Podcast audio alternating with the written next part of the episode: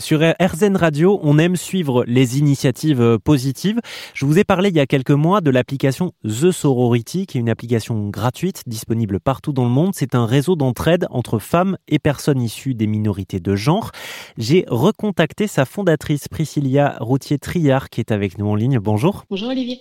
Alors je vous recontacte parce que depuis votre application a évolué. Hein. Depuis ces derniers mois, vous êtes passé de 20 000 profils vérifiés à plus de 50 000 profils. Euh, vous avez aussi euh, développer l'application dans d'autres pays euh, d'Europe et du monde, hein, puisqu'elle est maintenant disponible partout. Et en surfant sur Internet, j'ai vu que vous proposiez des entraînements The Sorority. Est-ce que vous pouvez nous, expliquer euh, à quoi ça correspond exactement? Avec grand plaisir. Initialement, l'idée des entraînements est venue quand assez rapidement quand j'ai imaginé The Sorority. Euh, en fait, pourquoi déjà The Sorority Je me suis posé la question pourquoi est-ce que quand on vit des violences, euh, on est tétanisé, on bouge pas et après on s'en veut, on se dit pourquoi j'ai pas dit ça, pourquoi j'ai pas fait ça, etc. Même on peut oublier ce qui s'est passé. Et ça, c'est l'effet de sidération. Quand ça nous arrive, c'est ok, c'est pas notre faute, c'est nos cerveaux qui a frisé pour euh, s'assurer qu'on puisse faire face à la situation qu'on est en train de vivre en tant que victime ou témoin. Et après, il va se réactiver par la suite. Et je me suis demandé, mais comment inverser cet effet de sidération? Et surtout, euh, en fait, les personnes qui agressent ont leur schéma dans leur tête d'agression. Euh, les personnes savent qu'elles vont faire ça, la personne va être figée, etc.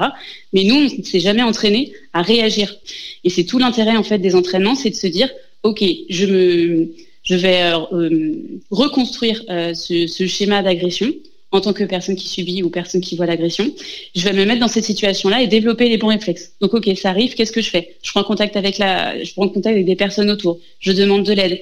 Euh, de l'autre côté, les personnes vont prendre contact avec celle qui est en danger. Euh, qu'est-ce qui t'arrive? Euh, Où est-ce que tu es? De quoi tu as besoin? Est-ce que je peux contacter les autorités pour toi? Et en fait, c'est vraiment tout ce mécanisme, c'est cet entraînement qui se met en place et qui permet de, quand on est face à une situation réelle, on a déjà ces petits tips qui arrivent et on arrive à dépasser en fait cet effet de sidération qui est vécu et même à le déporter sur, sur les épaules de l'agresseur. Parce que la personne qui agresse en face ne s'attend pas à ce qu'on réagisse ou qu'il y ait des personnes qui nous connaissent qui arrivent ou qu'il y ait quelque chose qui soit fait pour y mettre fin et de, façon hyper simple, en fait, de mettre fin à l'agression. Donc c'est une sorte de, simulation en ligne euh, programmée. Hein. Exactement. En fait, ça consiste à lancer l'alerte. Donc elle reçoit les instructions juste avant. Elle, se, s'enregistre une semaine avant. Je leur euh, propose de participer à l'entraînement. Elles me donnent leurs informations. Donc ça va être euh, la ville dans laquelle elles vont, elles vont lancer l'alerte, leur pseudo, enfin toutes les informations pour communiquer avec elles. Je leur envoie les instructions et ça consiste à appuyer sur le bouton deux secondes, donc lancer l'alerte et l'arrêter dès la première prise de contact.